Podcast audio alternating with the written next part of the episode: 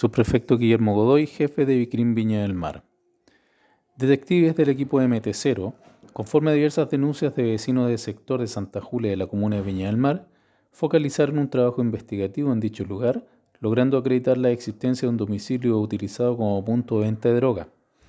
Es por ello que se realizaron las coordinaciones pertinentes con el Ministerio Público, interviniendo en situación de flagrancia en un inmueble de esa población y concretando la detención de dos imputados mayores de edad, de los cuales uno de ellos posee antecedentes por infracción a la ley de drogas. En su poder le fueron encontradas e incautadas las siguientes especies. 69,02 gramos de cocaína base, 32,92 gramos de cannabis a granel, una escopeta sin número de serie a la vista, tres cartuchos de escopeta calibre 12, cinco cartuchos calibre 5.56, una balanza digital y más de 500 mil pesos en dinero efectivo. Por orden del fiscal de la causa, los detenidos pasan a control de detención al juzgado garantía de Viña del Mar.